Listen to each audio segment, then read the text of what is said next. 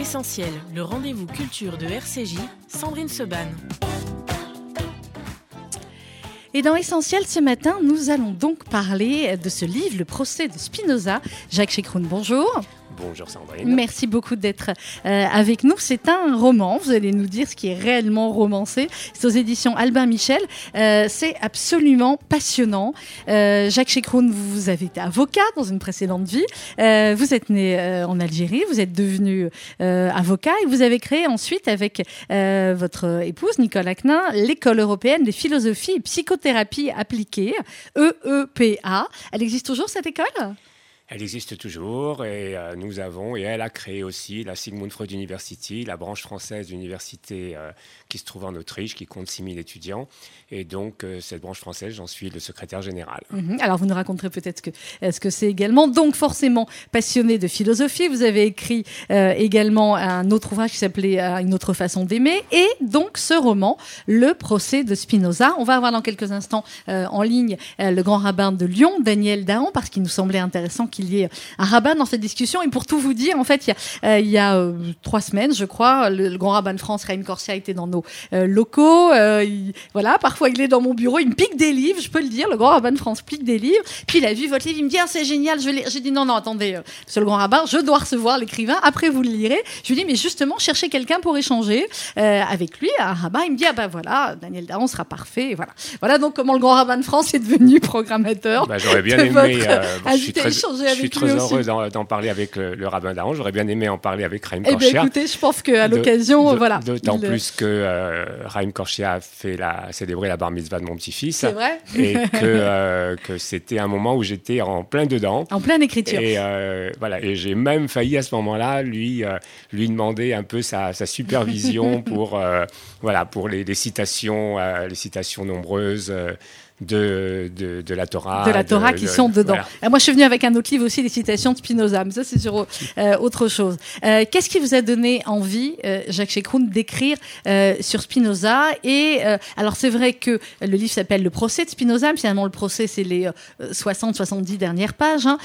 avant cela, c'est son parcours et c'est et c'est sa vie, la vie de sa famille, qui était extrêmement difficile et douloureuse, marquée de, de nombreux deuils. Mais qu'est-ce qui vous a intéressé finalement dans cette figure de Spinoza Alors déjà, je me suis rendu compte en écrivant ce livre que depuis des années, je, faisais du Spinoza sans le savoir.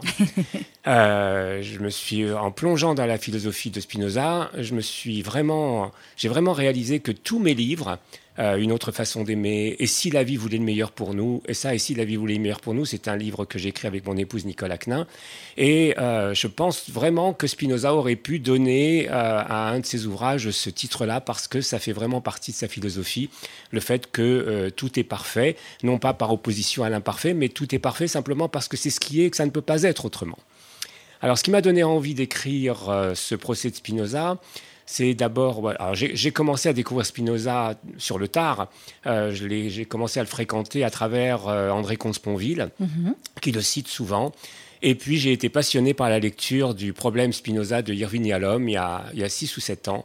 Et c'est peut-être là que l'idée a germé, mais peut-être de façon très très inconsciente parce que euh, j'ai dû à ce moment-là me dire qu'il manquait, il manquait de plonger vraiment dans ce qui s'est passé à ce moment-là.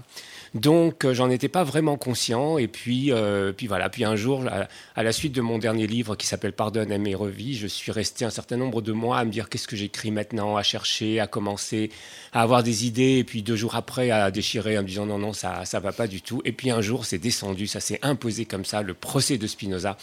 Voilà ce que je vais écrire.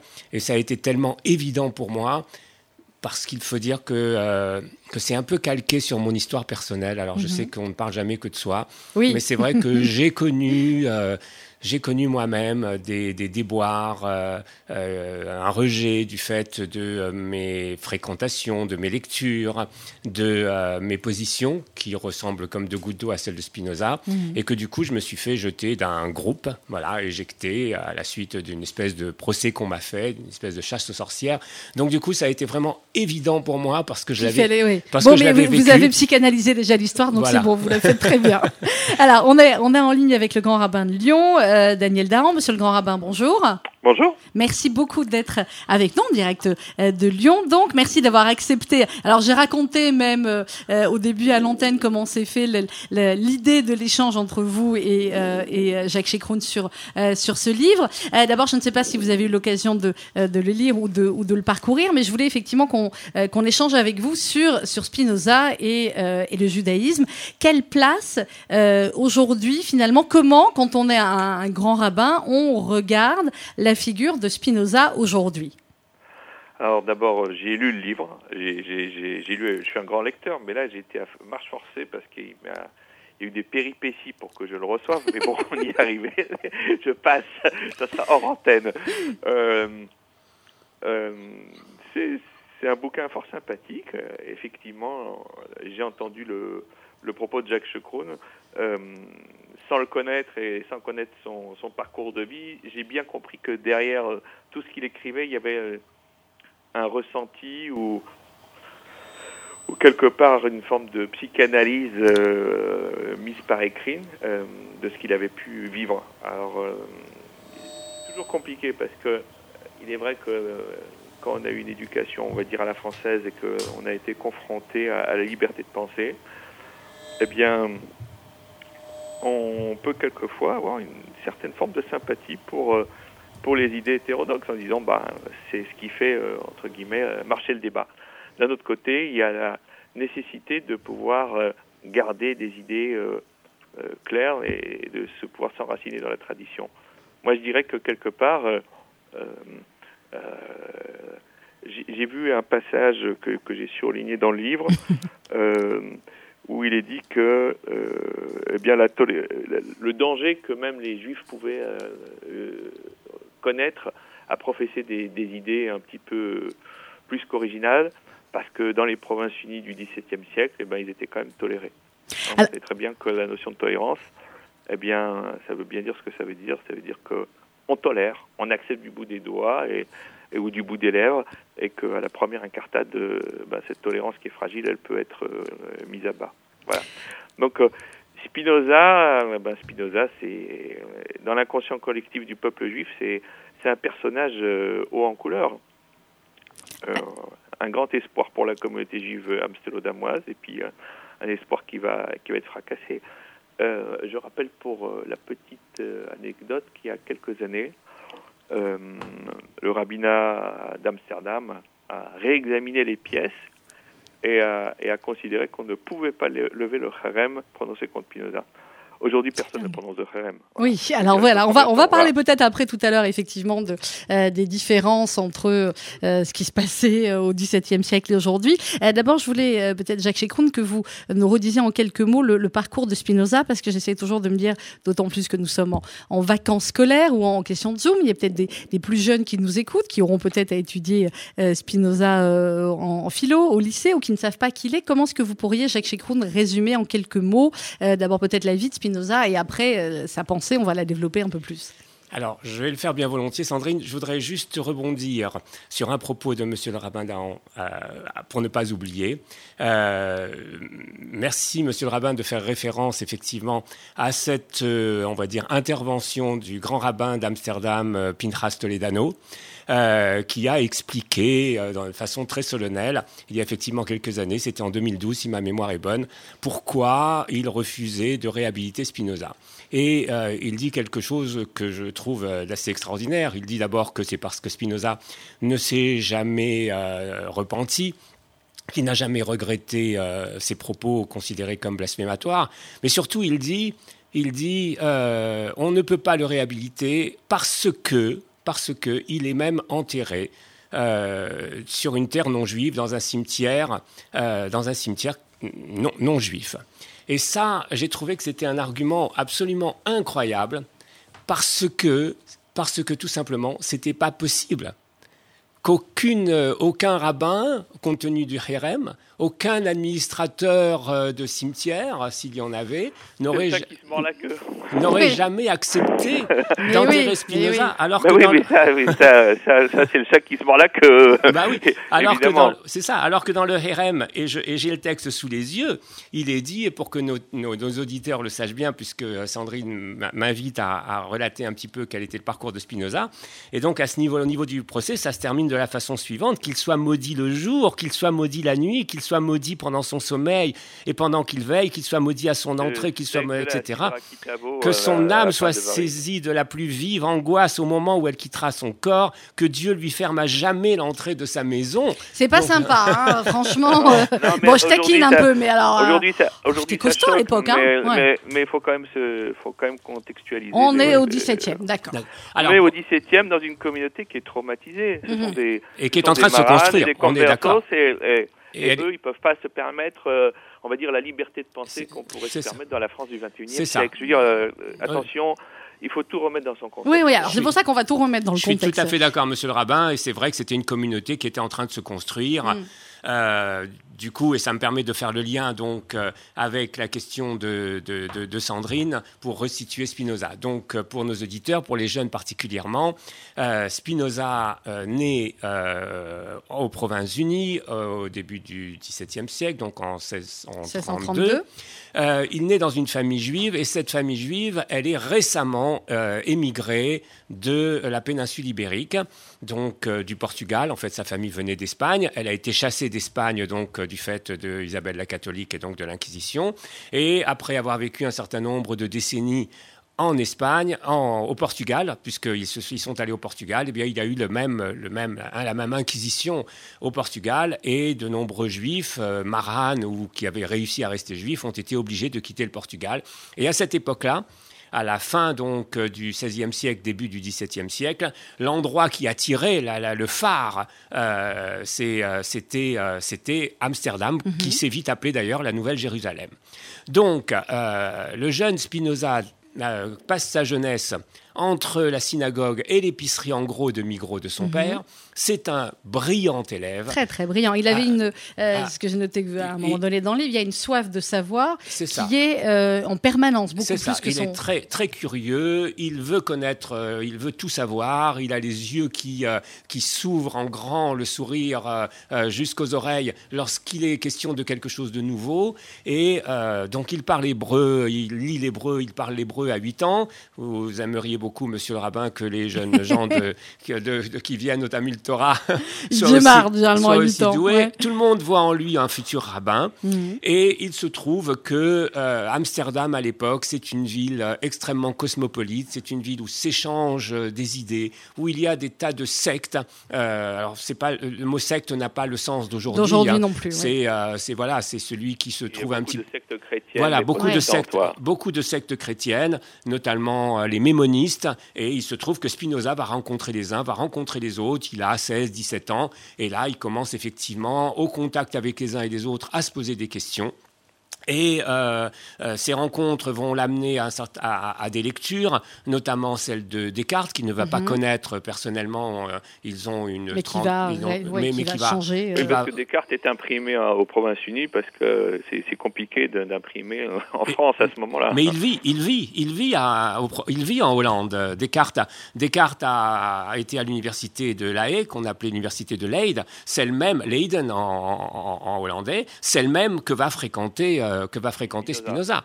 Euh, Il y a une petite, d'ailleurs, euh, c'est intéressant, quelquefois les hasards de la vie sont assez extraordinaires. Descartes naît à La Haye, mais en fait, c'est pas La Haye en France, c'est La Haye en Touraine, et, euh, et il va passer sa vie à, à La Haye, en, à Amsterdam. Donc, euh, donc euh, voilà, il est, Spinoza est vraiment sur les pas de Descartes, et d'ailleurs, la, la première partie de sa vie, de son enseignement en tant que philosophe, ça va être de faire du Descartes, jusqu'à ce que, là aussi, il se pose des questions, et qu'il se dise notamment euh, l'âme et le corps, l'âme et le corps euh, séparés, l'esprit d'un côté, la matière de l'autre, euh, il le sent pas trop, et, euh, et finalement, Et il il va... va voir Dieu partout, y compris dans la nature. Il va tomber Oui, dans une sorte et de il va dire que pourquoi la nature ce qui va lui causer des problèmes euh, Ouais. avec la synagogue. Alors moi je suis, alors moi je suis pas sûr, Monsieur le rabbin, que c'est du panthéisme. Alors euh, c'est Il vrai dit que à un moment donné la nature, si on considère ça, ça veut Ouais. dire que la nature est comme Dieu et que Dieu est comme la nature. euh, Ouais. enfin, je vais retrouver la citation exacte, mais allez-y, Jacques. c'est ça, oui, c'est des Deus, c'est la fameuse citation Deus sive ça, natura. ça ressemble, Dieu- ça ressemble un peu à- aux, aux croyances des, des Indiens d'Amérique du Nord. Et je crois pas. Et je crois pas, Monsieur le rabbin. Moi qui viens de vivre, je, je- je le dis là dans les interviews euh, depuis quelques jours, je le dis assez souvent. Euh, moi qui ai vécu là maintenant euh, plus d'un an, jour et nuit avec Avec lui. Spinoza. euh, qui, qui est devenu un peu euh, voilà mon, mon compagnon de, de- de chaque jour. Euh, ma femme est un petit peu jalouse parce que je crois que ces euh, 15 derniers mois, j'ai passé plus de temps avec Spinoza qu'avec elle. Ouais. Mais euh, j'ai fini par percevoir euh, je- quelque chose qui me semble vraiment très important. J'ai j'ai le sentiment que Spinoza a vraiment compris profondément, intuitivement, essentiellement, fondamentalement, ce que ça voulait dire Hachem Echad. Euh, Je savais qu'il allait avoir l'ambiance. c'est une- nouvelle interprétation du traité théologico-politique. Eh ben, écoutez, c'est la, mienne, et, et je, me permets de, je me permets de la dire, mais je suis tout à fait ouvert et intéressé, euh, intéressé pour qu'on en parle. Je crois que, euh, bah, alors comme vous l'avez dit, Spinoza dit euh, Dieu étant tout ce qui existe existe en Dieu Mhm. et Dieu est, et Dieu est tout. Et, et- et lorsqu'il et, quelque part il entend, il entend et il fait évidemment le schéma, euh, de- le- le- toute la, toute la- toute la- tous les offices. Et peut-être qu'un jour, c'est mon interprétation. hein, il se dit mais en fond qu'est-ce que ça veut dire Qu'est-ce que ça veut dire Hachem Echad, Dieu est un. Euh, et il dit, mais peut-être qu'on se trompe, peut-être que la façon dont on le présente n'est pas tout à fait euh, celle qui est à l'origine de l'idée. Parce que il dit, et, et- et quelque part je le fais en dialogue, il dit, à, il dit au rabbin, il dit à Mortera, il dit à Ben Israël, il leur dit, mais, mais en fait, la façon dont on l'entend à la synagogue, c'est qu'il est un par rapport à une pluralité. C'est le premier commandement. Tu n'auras pas, tu n'auras pas d'autres dieux dieux que moi. d'autres dieux que moi. Donc il y en- avant, il y en avait plusieurs. euh, Dans, dans, voilà, chez les Grecs, il y en avait plusieurs. Et bien chez Oui, nous, mais ça, chez- ça, ça, ça peut pas être accepté dans le judaïsme. que quoi donc Bah, eh ben, il peut pas y avoir de, de, de panthéon. Ah ben je suis d'accord. Je suis, je suis entièrement Parce que quand vous voyez, quand, quand vous voyez le panthéon grec, vous Oui. avez, en fait, on, on a, on a mis sous une forme, on va dire, divinisée, des, des schémas humains avec, euh, avec des, des divinités qui, euh, euh, qui enfantent, qui sont jalouses, qui tuent. Enfin, tout ça, il faut pas oublier qu'il y a quand même la révolution, la révolution de la révélation sinaïtique. Mhm. Et que là où le bas blesse, c'est que on peut voir de la métaphore dans beaucoup de choses, mais à un moment donné, il y a des choses sur lesquelles il ne peut plus y avoir de métaphore. Autrement, on met à bas tout. Mhm. Et, et effectivement, on n'a plus de raison d'exister en tant que peuple juif. Alors, et donc, euh, Oui. c'est peut-être là où le bas blesse. mais Mhm. je suis entièrement Moi, d'accord. je suis pas, moi, je suis pas choqué sur le fait qu'on puisse voir de la métaphore dans beaucoup de choses. alors, je- Simplement, il y a des limites. Un, un- un des grands commentateurs du, du Talmud, euh, Rabbi Shmuel Anagid, hein, qui a vécu au, au, au XIe siècle dans l'Espagne euh, musulmane, a écrit hein, euh, que, en réalité, euh, même dans les euh, passages, on va dire allégoriques de- du Talmud, on peut les prendre au sens allégorique. Et il y a quand même quelque chose, quelques épisodes qui sont intangibles. La traversée de la mer Rouge, euh, les dix plaies d'Égypte et le Mhm. nom de la Torah au Sinaï. Euh, dire- et ça, et ça, c'est non négociable. Hmm. Donc, quelque part, si on va au-delà de ça, alors on est sorti de la communauté d'Israël. On, c'est autre chose. C'est, une nouvelle religion. C'est une nouvelle pensée. Alors, Et est-ce que peut-être là Oui. où le bas blesse avec Spinoza. Il, a, il a dépassé ce stade. Mhm. Et il a tout relativisé. Il aurait Non, pu c'est relativiser beaucoup de choses, mais il a été trop loin. Voilà. Alors, euh, justement, on va, on va essayer de voir jusqu'où il a été loin et jusqu'où, finalement, dans certaines euh, phrases que, que, que vous racontez ou que vous mettez dans la bouche de, de Spinoza, euh, Jacques Chekroun, eh bien, il peut y avoir des, euh, des, des, des éléments de, de comparaison. À un moment donné, effectivement, euh, alors, Bento, c'est comme ça qu'il est surnommé C'est dans le livre d'abord. c'est Ouais, c'est Bendito. C'est son en fait, diminutif, ouais, ça. Bendito. C'est, c'est bandito en espagnol et c'est Mhm. bento en C'est portugais. bento en portugais.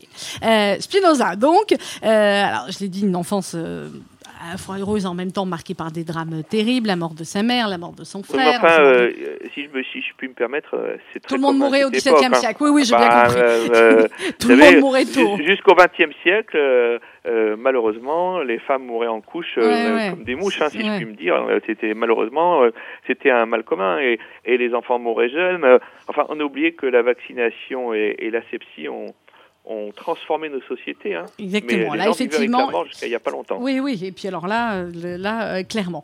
Euh, alors, euh, je vais retrouver la, la- la citation. Il y a tout un, un moment, effectivement, quand il commence à, à- à s'éloigner un petit peu, ou en tout cas à rencontrer d'autres personnes, où euh, il parle du doute. Effectivement, croire en la toute-puissance de Dieu, interdit d'en douter, n'est-il pas vrai? Je cite un échange qu'il a avec, je ne sais plus quel personnage, vous allez me le dire. Il est possible, à mon sens, sans la remettre en question, d'envisager que certains épisodes aient pu être conçus pour impressionner euh, les foules qui étaient illettrées afin justement de les amener à louer le Dieu unique. Donc on en revient à ce que vous disiez, euh, je crois, là, Daniel Dahan, sur euh, Monsieur le Grand Rabbin, sur certaines, certains épisodes et, sur le doute.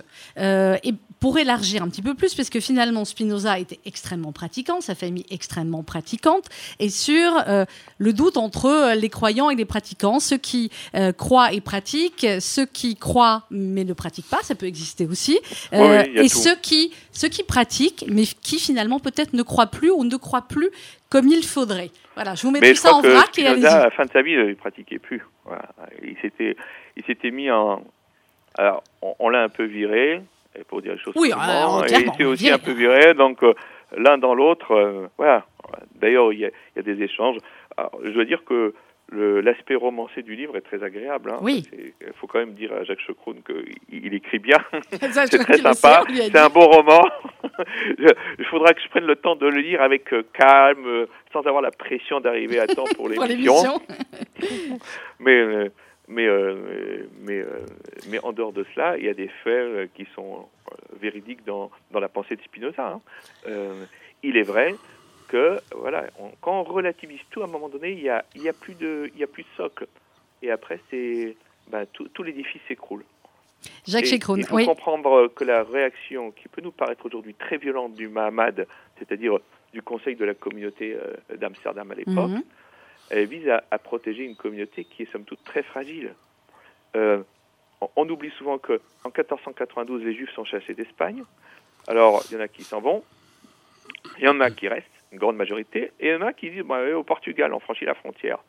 Sauf que cinq ans plus tard, eh bien, il y a un mariage qui se fait entre l'infant du Portugal et de, de Castille, enfin d'Espagne, et que la condition sine qua non, c'est ben, la religion euh, euh, Catholique. et romaine. Et donc, euh, qu'est-ce que fait le roi du Portugal?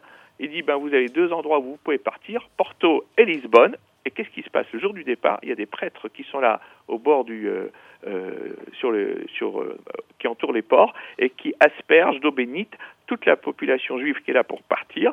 Et c'est une conversion forcée. Et ceux qui résistent, eh ben, ils sont mis en prison. Enfin, c'est c'est des histoires épouvantables. Et, et, et après, on- euh, ces gens-là vont, vont tenter. Alors, il y en a qui, qui, euh, qui vont, qui vont réussir à, à partir, mais dans des conditions déplorables. Et puis, il y en a qui vont euh, eh ben, baisser la tête Mhm. et qui, quelques décennies plus tard, vont réussir à s'enfuir en passant par euh, la France, par et attention, ce sont des nouveaux chrétiens dans le sud de la France pendant longtemps, et, et après ils vont arriver jusque dans les provinces unies, qui sont, ne l'oublions pas, qui viennent de se libérer du joug espagnol. Mhm. Alors, en, en même temps, selon Rabba Daniel Dahan, vous me disiez qu'il aurait pu faire déstabiliser, il aurait fallu qu'il soit drôlement fort pour qu'un seul homme déstabilise comme ça toute une communauté de croyants. Jacques Chicron, je Euh, vous pose oui, la question aussi. Oui. On se dit que quand le verre est dans le fruit, il peut tout pourrir. Vous savez, il y a le proverbe euh, du roi Salomon qui dit euh, eh bien, euh, euh, un insecte dans le dans le dans le dans le pot du parfumeur suffit à, à abîmer toute la marchandise.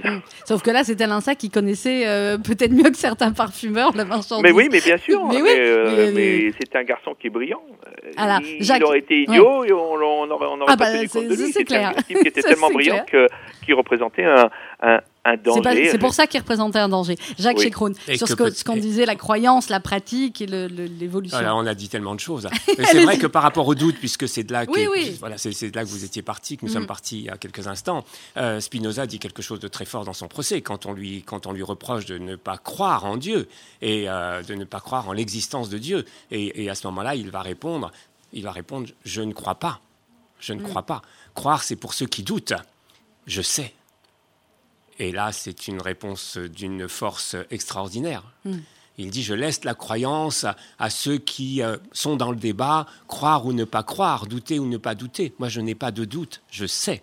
Je sais que Dieu existe. Et pour revenir sur le propos que j'ai commencé à tenir tout à l'heure, euh, je, je crois vraiment que Spinoza nous dit, quand il dit Dieu est un, il nous dit ça ne veut pas dire, je, je m'étais arrêté dans mon Oui. élan, euh, donc il dit ça ne veut pas dire un par rapport à la pluralité, ça veut dire un en ce sens que Dieu est tout, que Dieu est tout, que Dieu a tout, que Dieu, que nous sommes des manifestations de Dieu, et qu'à partir du moment où nous sommes tous des manifestations de Dieu, alors nous ne faisons, nous ne faisons qu'un avec lui, et nous ne faisons qu'un les uns avec les autres. Nous ne faisons qu'un. Et ça, c'est une grande révolution, parce que, parce que finalement, on voit, euh, et, ça, ça le choque quelque part à Spinoza, que à la fois il y ait l'énoncé de ce, euh, fondement du monothéisme qui est, comme je disais tout à l'heure, donc euh, Hachem Dieu est un, mais que immédiatement, immédiatement, nous sommes séparés. Nous sommes séparés de Dieu qui, euh, euh, qui nous surveille, qui nous juge, qui nous condamne, euh, qui se met en colère. Euh, et, et nous sommes séparés les uns des autres, en ce sens que, et quelque part, on tombe dans la marmite de la séparation euh, dès qu'on est, Dès la puisque naissance, oui. dès la naissance, puisque et c'est et c'est normal, nous sommes tous des êtres spécifiques, nous avons tous notre unicité, mais est-ce qu'on est forcément obligé de vivre la séparation en ce sens que quand je vais dire non, tu vas dire noir, quand vous allez dire noir, quand je vais dire euh, quand je vais dire oui, vous allez dire non, et, et où finalement on est dans cette course perpétuelle au j'ai raison. Et, et j'aime bien la parole magnifique qui, qui fait écho à celle de Spinoza, de Marshall Rosenberg, qui dit dans la vie, on a le choix ou d'avoir raison ou d'être heureux. Alors, Et- oui. Oui. non, non, je vais terminer parce Et donc- tellement sujets dans Et le donc livre. le, le, le nous ne faisons qu'un. Dieu est un et nous ne faisons qu'un, ça va ensemble. Et donc il y a quelque chose à trouver qui est, fantastique dans cette, voie-là et qui est une autre façon de, de voir, peut-être plus grande, plus magnifique euh, et qui nous unit les uns les autres. Moi je suis toujours un petit peu choqué lorsque, lorsque dans un lieu de culte, que ce soit une synagogue, que ce soit une église, que ce soit une mosquée, les ministres du culte au lieu de, au lieu de, de- d'avoir un discours qui rapproche les hommes les uns des autres, les sépare. On n'est pas là. On n'est pas là. Oula Ah là. bah, ça dépend lesquels. Ah, ça Euh, dépend. Ouh là Ça là, quelle lesquels. mauvaise foi J'aime bien quand C'est il y a pro- l'ambiance. C'est le procès des ministres du culte, là. Non, pas du J'ai tout. dit Ah, certains. J'ai dit certains, monsieur. peu, euh, J'ai- Monsieur. Proust va remplacer le Mahamad d'Amsterdam Non, non. euh, au pied levé. Loin, Non, non. Loin, loin de là mon intention. Je dis certains. Je dis certains ministres. du Non, culte. Certains, je suis un peu- Vous avez, vous avez Certains, dans. euh, monsieur le grand rabbin. Même, euh, même, même le certain est de trop, moi je ne crois pas. Non, moi je crois que On peut pas, vous ne pouvez pas dire que certains imams ne séparent pas, ne séparent pas les hommes les uns des autres, en faisant la distinction entre les croyants et les mécréants. Mm. Vous ne pouvez pas dire que dans les, dans les, dans les églises, euh, et, et il m'est arrivé d'y aller pour, euh, pour, euh, le, le- pour, pour les obsèques de, de, de quelqu'un, d'un- voilà, euh, vous ne pouvez pas dire Non. que les, certains prêtres ne font pas la distinction entre ceux qui ont eu la bénédiction d'être baptisés et puis Mm. les autres qui sont des pauvres, euh, euh, des pauvres Bon, malchanceux après, qui ne le sont pas. Après, Et- il y, a, il y a des intelligents et des. Bien sûr. Moi, je- des je- moi je parfaits. crois qu'il y a des gens je- intelligents je- partout et des gens qui ne sont pas. Mais- Mais, Oui, mais pour, pour- pour revenir à vos, Nous sommes entièrement d'accord. Juste, Pour revenir sur vos propos, s'il vous plaît. Ah, quand même. Allez-y, allez-y. Comme- il est plus loin, c'est plus compliqué. Voilà. Allez-y. Euh, pour rebondir sur vos propos, il y, a, il y a plusieurs faits. Euh, D'abord, je dirais que euh, la force et la faiblesse du judaïsme, c'est le fait de ne pas être euh, euh, prosélyte. Et, il y a une raison toute simple à cela. Le non-prosélytisme du judaïsme, c'est dans le fait que on a la conviction que si tout homme accepte les, les commandements noachides parce qu'ils viennent de Dieu, eh bien, il a sa part au monde futur. Donc, il n'y a pas besoin de euh, baptiser ou de convertir pour que la personne, parce qu'il faut comprendre aussi pourquoi est-ce qu'il y a ces vagues de conversion forcée ou ce désir de prosélytisme qui existe aussi bien dans l'islam que dans le christianisme. C'est Parce que c'est l'idée de bah, ces pauvres gens, s'ils n'ont pas la vraie foi ou la foi qu'il faut, eh bien, ils sont voués euh, aux damnations de l'enfer. Euh, Dans le judaïsme, il n'y a pas ça. La Torah nous dit, effectivement, un juif, pour être accompli, se doit accomplir les mitzvot, mais un non-juif peut avoir sa part au monde futur s'il accepte euh, les commandements noachides comme euh, euh, venant de Dieu. Et c'est un moyen de dire, dans ces conditions, bah, tu n'as pas une obligation de te convertir pour euh, pouvoir avoir ta part au monde futur. Et donc, ça explique aussi la réticence des rabbins à, convertir à tout, à tout va et à, tout, et à tour de bras, parce que justement, il n'y a pas cette nécessité. Ça, c'est un. Deuxièmement, j'aimerais quand même revenir sur ce qui a été dit euh, précédemment. Le problème, la problématique avec ce discours, c'est que euh, on ne tient pas compte du fait que quelque part, eh ben, il y a effectivement une unité du genre humain, et ça la Torah le proclame dès le départ. Il n'y a pas de différence entre euh, quelqu'un qui est euh, blanc, jaune, noir, euh, vert, tout ce que vous voulez. Donc c'est une unicité du genre humain, ça c'est clair. C'est proclamé par la Torah dès le départ. Mais euh, à côté de ça, il y a quand même l'idée que, eh bien, béni Bechori Israël, mon fils aîné c'est Israël. Alors effectivement, la spécificité d'Israël, elle se joue par euh, eh bien, son rôle qui est d'être, je dirais toujours, l'universalité d'Israël, elle ne peut se- s'exprimer que dans l'expression de sa spécificité. C'est quand Israël est à sa place, dans une observance absolue de la Torah et des mitzvot, que là, il peut jouer son rôle, un, un rôle de d'exemplarité pour toute l'humanité. Ce que j'appelle dans, mon livre- ce que j'appelle dans mon livre son rayonnement. Oui, Son que vous rayonnement. appelez dans le Et livre le rayonnement.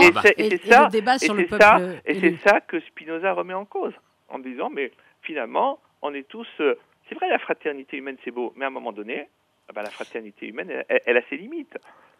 Alors, Donc, il- ce qui remet, enfin, ce qui le remet en cause, c'est remet c'est en tout cause. le, le- le dialogue et tout le discours autour du peuple élu et de, et de C'est ça. l'élection. Mais il le remet en cause tout en appelant les uns et les autres à rayonner de leur, à, à Ouais. rayonner de leur, de leur, de leurs différences, à rayonner de qui ils sont. Et en ce sens, je suis entièrement d'accord avec, avec vous, Monsieur le Grand Rabbin. Ah, Il, chouette, ils sont d'accord. Ah ben voilà, Ouais, non, mais attendez, ah, il y a on va plein de- convertir Monsieur Il n'y a pas de point, il n'y a pas besoin. hein. C'est pas parce qu'il est. je crois qu'en plus on est du même coin les trois. Donc euh, non, non, je pense qu'il je pense qu'il est tout à fait d'accord. Ben, justement, puisque vous parlez de conversion, on va parler d'excommunication, etc. Euh, ce concept finalement de, Spi- de, de Spinoza, est-ce qu'on peut dire, Jacques Chekroun, que euh, ensuite il est devenu euh, un juif athée? Euh, Est-ce que c'est ce statut plus que qu'on peut dire que controversé que Spinoza a introduit, qu'il a amené ou pas? Moi, je ne crois pas que c'est devenu un juif athée. Je crois qu'il y, a- il y a une autre phrase qui me semble importante dans mon livre, euh, c'est que euh, je dis qu'il a quitté la religion. Dans une première écriture, j'avais écrit qu'il avait quitté la synagogue. Et puis je me suis Mais dit pas que c'était important. que- non, non, que c'était Ouais. important d'élargir. Parce qu'en fait, ce qui est arrivé à Spinoza, ça aurait pu lui arriver s'il avait été, s'il avait été euh, catholique ou s'il Mhm. avait été Ah non, s'il protestant. avait été catholique, il aurait été sur le, sur- il aurait été sur le bûcher. Oui. bah oui. Ah bah, euh, donc Bah c'est oui. mieux quand même chez nous. Oui, Catholique, il aurait été sur le 17e. bûcher. Bon. Alors, il n'y Et, avait et pas. on, l'aurait, on, on l'aurait torturé, Ouais. on, l'aurait, on lui aurait coupé la langue, Alors, il n'y avait pas de on lui bûcher. aurait torturé, on lui aurait coupé pas, la langue, peut-être qu'il aurait été sur euh, je ne sais pas quoi, et il aurait terminé sur le bûcher. Alors, il n'y aurait pas, il y avait pas de bûcher. Pas de bûcher au en- en 17e, province- Non, non, en si, mais pas, au province, Pas, pas en aux provinces. province unie, pas aux mais provinces bien, unies. bien, bien dit, Donc- aux catholiques, pas donc- parce que les donc provinces si- unies ne sont pas catholiques. Mais il y avait quelques, il y avait encore, il y avait encore le, ca- le Oui, catholicisme il, tol- pas. il les tolérait. C'est ça. Dans le, Mais- dans donc le s'il sens, avait été catholique ou calviniste, il aurait eu les mêmes soucis. Ouais. Et d'ailleurs, il, a eu- l'embrouille. et d'ailleurs, il a eu des soucis avec les uns et les autres, Mhm. puisqu'il Bah, n'a pas sûr. pu publier ses Oui, livres. oui, bah. Que le traité de l'entendement, il a été publié en Allemagne sous un faux nom, et que l'éthique a été publié avec sa mort. Et ça, c'est pas, c'est pas les juifs qui l'ont, qui l'ont, qui lui ont mis des bâtons dans les roues Ah, par rapport à ça. C'est des a- autres. il a- il a- il- a fait le grand chelem. C'est les autres, c'est les autres communautés. Mais donc il dit, il dit, enfin je, je, je, je, ou je dis, Oui, je, Ouais, dis, c'est vrai qu'à un, moment, je vous avoue très, très honnêtement, euh, Bah, quand que, même. que je, ne- que je ne sais, que, que y a- voilà, il y a- je- que je ne sais plus, je ne sais plus qu'est-ce qui est du Spinoza et qu'est-ce qui est du Jacques Chekroun. Et c'est vrai que même, mon- même mon éditeur, pour la petite histoire, s'est un peu mélangé les pinceaux Mhm. parce que euh, quelques jours avant, quelques semaines avant la sortie du livre, j'ai reçu la quatrième de couverture. Mhm. Et sur la quatrième de couverture, il y a le résumé du livre et puis il y a une petite phrase en italique ne nous appartient pas d'inclure au lieu Et là, Mm. c'était et là dans le projet qui m'avait été adressé par Albin Michel, c'était signé Spinoza. Et j'aurais dit, vous me faites vraiment. J'ai décroché mon Ça, téléphone. J'ai c'est pas, décroché- c'est pas de lui, ça. J'ai décroché mon téléphone pour appeler mon éditeur et pour Mm. lui dire c'est vraiment trop d'honneur que vous me faites, mais je peux pas laisser dire euh, que ce que Jacques Chekroun a écrit c'est du Spinoza. Donc, euh, donc voilà. Mais alors pour en revenir au propos qui me paraît important et que je, et que je disais, c'est que c'est qu'il est dit dans mon livre qu'il a quitté la religion, il a quitté la synagogue pour rencontrer Dieu. Et ça, ça me fait dire que euh, non, je ne crois pas, moi je crois profondément pas qu'il était athée. Alors je sais que certains philosophes le considèrent comme ça. Mhm. Je sais que André Comte-Sponville, qui se définit lui-même comme un philosophe matérialiste et athée, moi ça m'a toujours gêné. J'ai j'ai toujours j'ai eu le, le petit traité des grandes vertus comme livre de chevet pendant très longtemps, et c'est vrai que le côté matérialiste athée, ça me ah il y avait quelque chose qui collait pas, et euh, et, et- et c'est vrai qu'il fait référence à Spinoza à longueur de temps, et je ne crois pas personnellement qu'on puisse dire que Spinoza, je crois que Spinoza avait au contraire une très grande spiritualité. Et euh, pour revenir à votre propos, Monsieur le Grand Rabbin, tout à l'heure, où vous disiez qu'il avait, euh, qu'il s'était détourné du judaïsme, je suis pas si sûr que ça, parce que quand on a retrouvé Le ça- judaïsme traditionnel, on va dire qu'il a, il, il a, il a fondé sa propre Mais- synagogue. mais à tous Voilà. les, euh, peut-être, Ah bah, il y en a eu d'autres depuis. hein. peut-être. Ah ouais, bah, ah oui.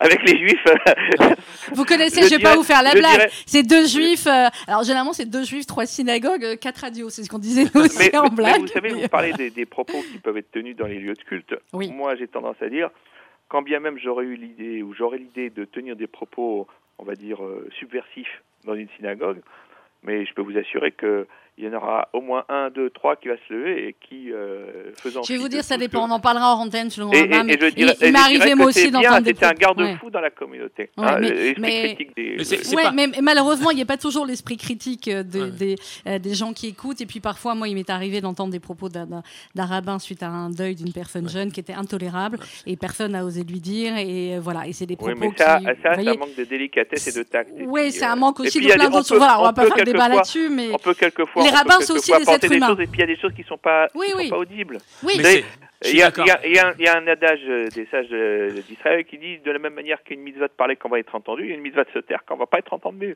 Quand on sait que les propos, que même s'ils sont vrais, même s'ils sont justes, ils risquent de provoquer euh, euh, la souffrance ou le choc vis-à-vis des personnes qui sont en face, et surtout au moment d'un deuil, euh, la meilleure chose à faire, c'est de se taire. Pour les rabbins, c'est aussi des êtres humains. C'est ce qu'on va aussi. J'ai connu, j'ai connu la même chose. J'ai un, un de mes cousins, Germain, qui est décédé d'un accident de voiture à 20 ans. Il venait de se marier, sa femme était enceinte. Enfin, c'était absolument dramatique. Horrible. Et le rabbin, et le rabbin qui a officié au cimetière, je vous assure, monsieur le grand rabbin, que c'était inentendable. C'était absolument inentendable. Mais là, vous ne pouvez rien dire. Hmm. Rien dire. On, on est dans un moment de recueillement et personne ne peut, ne peut. Oui, la euh, sidération rabbin. qui s'empare Voilà. de tout Voilà. sur le Voilà. Et ceci étant, il s'agissait pas pour moi. Et après, ça il s'agissait Ouais. pas pour moi de, de, de, de, de- de dénoncer ou de critiquer quelques propos subversifs que ce soit. C'est pas ça. C'est juste que quelquefois, il y a une indélicatesse, on va le dire comme ça, de la part Mais de ça- certains. mais ça, Je n'ai- jamais ça, ça, entendu- C'est l'homme, c'est pas la Torah. C'est non, l'homme, voilà, c'est- alors c'est l'homme, exactement.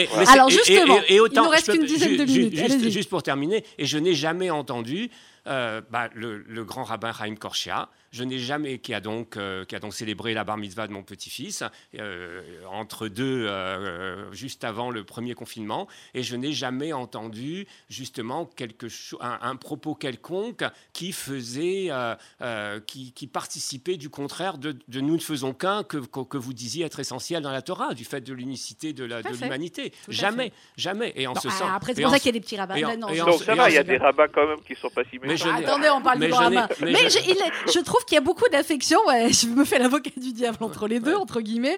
Mais je trouve que dans le livre euh, de, euh, de Jacques Chekroun, Le procès de Spinoza, chez Albert Michel, je le redis, il y a, euh, il y a beaucoup d'affection finalement, et évidemment pour la religion, et bon, évidemment pour Spinoza aussi, on comprend bien Et pour, duquel et vous le pour le découvrir. et pour le Rav Mortera, hein, Oui. Lévi Mortera, il, il est quand même très, il, il- a, il tient, il a le bon rôle.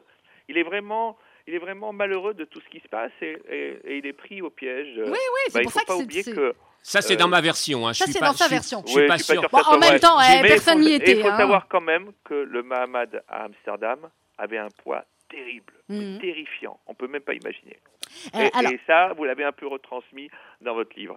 Et ça, c'est historiquement vrai. Mhm. Donc, euh, Euh, alors, il nous reste qu'une dizaine de minutes à peine, euh, messieurs. Il y a encore un ou deux sujets que, que je voulais évoquer. Et il y a notamment, alors, il y a ces trois jours euh, dans la cave où il va se retrouver enfermé dans la cave. C'est tout à fait flippant. Hein. Si vous, enfin, n'oubliez pas de prendre les clés de votre cave, etc.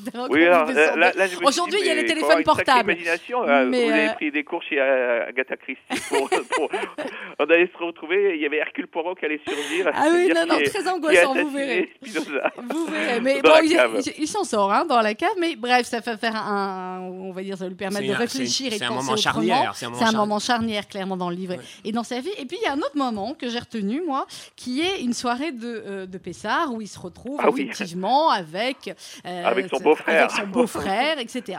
Et il y a une phrase que, que, que je vais lire parce que euh, ça se rapproche un petit peu de, de, de parfois ce qu'on peut entendre de plus en plus dans, euh, dans la communauté. Alors, à un moment donné, euh, ils sont en train de parler euh, du parasime, de, la Pâque, de l'Égypte, etc. Et donc Spinoza dit Pouvez-vous me dire, continue à Bento particulièrement remonté, ce qui va changer dans le monde si un malheureux grain de blé, car c'est là le grand risque que ces nigauds y voient, venait à se glisser dans un bol de riz, puisqu'on on débattait Oui, de mangeant du riz ou pas. ça- ça- Ou ça, c'est si-. Attendez, je termine. Ou si, voyez-vous le drame, quelques résidus de levain demeuraient dans une chope de bière, et au lieu de se rendre libre, puisque telle est la signification symbolique de cette célébration, n'est-ce pas s'emprisonner davantage que d'ajouter à des prescriptions qui ont un sens des interdits qui en sont dépourvus Bah, Euh, D'abord, les interdits ne sont pas dépourvus de sens. mhm. Ah, et encore faut-il le comprendre. Bon, Non, de- alors de- c'est Se ça. donner- faut- encore faut-il se donner la peine de. Ça, ça m'a un peu choqué parce que c'est un peu méprisant pour, euh, pour ceux qui pratiquent. Voilà. Monsieur, non, monsieur- trouvé. monsieur le grand rabbin, si vous permettez, je crois que vous avez ma- mal entendu, mais Elle est c'est n'est-il pas, n'est-il pas, Oui, n'est-il pas n'est- euh, euh, Allez-y, dites-moi où c'est. Mais j'ai bien lu cette phrase. hein. Oui, mais justement, euh, d'ajouter, d'ajouter à des prescriptions qui ont un sens, N'est-ce monsieur le pas grand rabbin, s'emprisonner d'ajouter- davantage que d'ajouter à des qui prescriptions ont un sens, des interdits, qui n'en qui ont pas. Donc je dis Mais bien les que je interdits, en ont et les prescriptions en ont aussi. Mais simplement, faut-il prendre la mais peine de, de. mais de rajouter qu'ils n'en ont pas. Franchement, le, gra- le, le, le grain, le, grain Non, de, pour- le grain de riz, enfin, on a tous entendu ça, on a tous entendu des choses qui relèvent davantage de la superstition. Mm. que- Non, non, non, non, non, non, non, ça prend. euh, C'est tout à fait différent. Alors, vous voyez, ça, je suis prêt à m'asseoir avec vous, mais il faut quelques, Bah, revenez faut après, consacrer quelques heures. Oui, on pour refera comprendre le quelques pourquoi et heures. le comment des choses. C'est pas ça. Alors Et- pourquoi et- moi? C'est Ouais. bien plus complexe que euh, de présenter ça comme un, un grain de blé dans un bol de riz. Non, c'est pas. Alors, je sais, je pense qu'on n'a pas les mêmes euh, références sur cette euh, sur cette phrase-là avec Jacques Chécrout. Je vais vous dire pourquoi et pourquoi ça m'a interpellé moi aussi parce que euh, j'ai l'impression, Monsieur le Grand Rabbin, que de plus en plus, notamment à propos de la, la fête de Pessard ou d'autres, on on a une partie de la communauté ou en tout cas qui euh, se rajoute des interdictions entre guillemets qui n'existaient pas. pas dire qu'il se avant, qui se ça radicalise. Oui, mais c'est même pas de la Allez, radicalisation. Non, mais je peux le dire. Non, c'est pas une question de se lâcher. C'est que, je vous le dis, voilà, peut-être qu'on s'en rendait pas compte avant, mais sur des groupes parfois d'échanges euh, sur Facebook, je le dis, où vous avez beaucoup de femmes qui échangent des recettes de cuisine ou des choses comme ça, vous en arrivez aujourd'hui à euh, des, des- des préconisations et à une, euh, à un manque parfois, on va dire, de, de, de, de respect De de, l'autre. Exactement, de réflexion sur, euh, on va, il faut nettoyer Sur 45 le fois la cuisine sur comme le ça. sens. Euh, et pas comme ça. Et si tu fais comme ça, c'est pas cachère. Alors qu'elle faisait comme ça déjà depuis 10 ans, ou sa mère, sa grand-mère, etc. Et que ça l'était tout à fait. Vous voyez ce que je veux dire? Et on en arrive à Non, oublier, c'est pour ça que cette gens- phrase sur ce qui est le vrai de- sens de la fête. Alors, parce que déjà, il faut comprendre, euh, euh, si je puis me permettre, hein, là, j'interviens en tant que rabbin, euh, il y, a, il y a- il y a du bon et il y a du moins bon. Le bon, c'est que les gens aujourd'hui eh bien, ne veulent plus rester comme ils le faisaient avant, dans une sorte de, de mimétisme, et qui, avait, qui était imprégné de ce qu'on appelait la foi du charbonnier. hein. Nos grand-mères, elles elles- Bah, ma grand-mère, pas des spécialistes de, Oui. de Spinoza. Non. Mais Quoique. mais elles avaient une foi qui était pure, si je puis me permettre de le dire ainsi. Et, et- et- et vraiment, elles faisaient tout de tout leur cœur et tout. Et aujourd'hui, la, la jeune génération eh bien, a envie de, de comprendre et de s'impliquer. Et quelquefois, eh ben, l'enfer est pavé de bonnes intentions. Donc, euh, on, on veut tellement bien faire que quelquefois, on en oublie euh, d'y rechercher le sens. Mais on en oublie l'essentiel. Je ne sais pas si c'est vous qui l'avez dit. Oui, je crois que c'est vous qui l'avez dit tout à l'heure. Il y a des gens qui, qui pratiquent, mais sans trop comprendre le pourquoi et le comment des choses. Oui. Ils veulent tellement bien faire que, euh, que, que bah, si tu fais pas comme ça, tu vas aller en enfer presque. Je, je, je, je caricature. C'est un peu plus compliqué que ça. Je crois que la Torah est là pour nous donner de la raison. En vérité, si quelqu'un a étudié et a un discours euh, irrationnel, c'est qu'il y a quelque chose qui, qui passe pas. C'est quelque chose. Bah, il a peut-être trop lu Spinoza. Voilà, donc, euh, Alors, non, ça mais va, vrai, quoi, taquine. quelque part, on a besoin, mais, mais c'est une étude qui, qui est de longue haleine. Hum, Et, Euh, et c'est une étude qui se fait avec des maîtres. On fait pas. Aujourd'hui, vous avez dit Facebook. Bah, aujourd'hui, c'est la, génération Internet. ben Les ouais, gens mais- croient que voilà, je, vais- je vais me mettre sur Internet et, et, euh, je vais avoir le savoir que quelqu'un peut avoir en, en restant assis pendant 20 ans, euh, 12 heures par jour dans une yeshiva. Hum. Non, ça sera jamais pareil. Alors, je crois qu'aujourd'hui, on est dans la ci- civilisation de l'éphémère. Et la Torah nous apprend qu'on doit être dans la civilisation du durable. Et le durable, c'est l'effort. Voilà. On est dans une société de droit et, et, et le judaïsme prône la société des devoirs. Parce que si chacun fait son devoir, plus personne n'a besoin de réclamer ses droits. alors, on va devoir. Oui, monsieur le grand. là- On va- là, on va je dois- devoir- On va devoir conclure et je m'aperçois que, regardez la liste des questions que j'avais fait, on n'a pas évoqué quasiment le, le quart. Vous allez On être obligé de On est revenir. tous des grands bavards. Oui, mais c'était intéressant. Il fallait vous, vous évoluer les deux. Jacques Chekroun, dans, dans ce livre que je vous recommande absolument, le procès de Spinoza chez, chez Albin Michel, il y a tout à la fin, effectivement, bien cette, cette défense, hein, euh, euh, la manière dont, dont il va parler et la manière dont euh, il explique, il dit, voilà, je, je demande à reprendre euh, ma place. Euh, si vraiment il était si éloigné euh, que ça, on pourrait dire, à la limite, bon, il s'en fout, il va faire autre chose, euh, voilà. Non, il dit, tiens, il veut reprendre sa place. Ah, c'est pas Spinoza qui C'est dit pas ça. Spinoza qui dit ça, C'est pardon, le c'est le Bueno, voilà. C'est le docteur Bueno qui dit je veux reprendre Pardon, ma place. ouais, parce que- Spinoza, place. parce que il, les a- gens- il a- il a- Spinoza, a, il a une forme d'orgueil. Lui, il dit bah si c'est comme ça, je m'en vais, puis tant pis. pour Oui, vous. mais en même temps, Ah, euh, Et- la et- manière. Et, et il claque la porte. Je me suis trompée il- de citation, mais ouais. la manière dont il, euh, dont il cherche aussi à se défendre dans ce procès, c'est pas, c'est quelque chose qui le touche quand même d'une manière ou d'une autre. Je crois que ça le touche en effet. Et euh, en fait, euh, si vous voulez, la, la, la, la fin, mais que je ne vais pas révéler à nos auditeurs, Non. elle, euh, finalement, ça pourrait, ça pourrait s'appeler euh, la réconciliation ou la réhabilitation.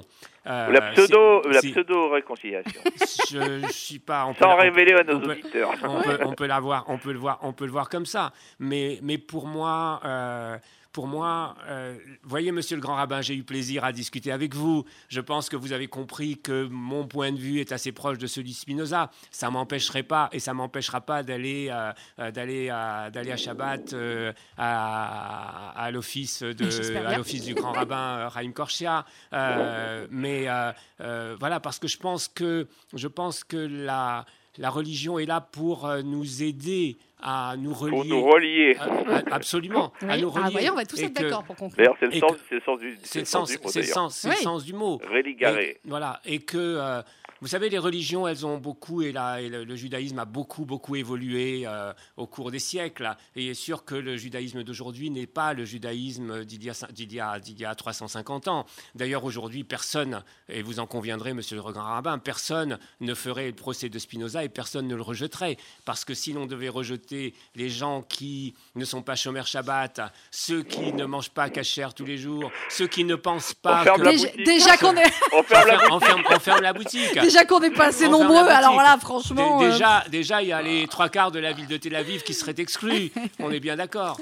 Donc, euh, donc voilà, c'est ce qui me fait dire que les religions ont évolué, qu'elles évolueront encore, que le judaïsme évoluera. Et tant mieux. Et, et- et tant mieux. Et tant mieux. Et, effectivement, la pensée de Spinoza. Je pense, je, je crois aussi que Je vais vous dire comme dans le violon sur le toit. Allez-y, c'est- ça sera la phrase de la conclusion. Tradition. tradition. Bah, tradition, oui, euh, tradition. Comme dans le Tradi- violon sur le toit. Bah, tradition, tradition et évolution. tradition et ouverture. Merci. Allez. Et ouverture. Merci beaucoup, monsieur le grand rabbin de Lyon, Daniel Dahan, d'avoir accepté de, de dialoguer. Je suis pas sûre que tous les grands rabbins l'auraient accepté et qu'ils n'avaient pas tous, on va dire, Non, mais parce que vous m'avez prise au piège, c'est pour ça. Bah, parce qu'on vous a appelé avec le grand rabbin de France et que forcément, à une journaliste, vous pouvez dire non, mais pas au grand rabbin de France. Mais en tout cas, c'était passionnant. Merci beaucoup d'avoir accepté. J'ai été euh, ravi également, monsieur le grand Et rabbin. ben voilà, quand vous Mais allez moi à Lyon, vous ravi. Euh, passer Shabbat avec le grand rabbin. à mon avis, le Shabbat sera animé. Jacques Chekroun, merci beaucoup euh, d'avoir été avec nous. Le procès de Spinoza, ça vient de paraître aux éditions Albert Michel. Il y a encore plein, plein de thèmes. On n'a pas parlé de, de- on a parlé un peu de libre arbitre, mais pas encore assez. On n'a pas parlé de sa philosophie. On a, vous reviendrez Avec plaisir. Voilà, et on Avec demandera au plaisir. grand rabbin de France s'il veut lui Avec, aussi. avec Ça pourra faire une deuxième chouette joie. émission. Merci beaucoup à tous les deux dans quelques instants. Vous allez retrouver RCJ Midi, présenté par Rudy Saada. Bonne journée à tous. RCG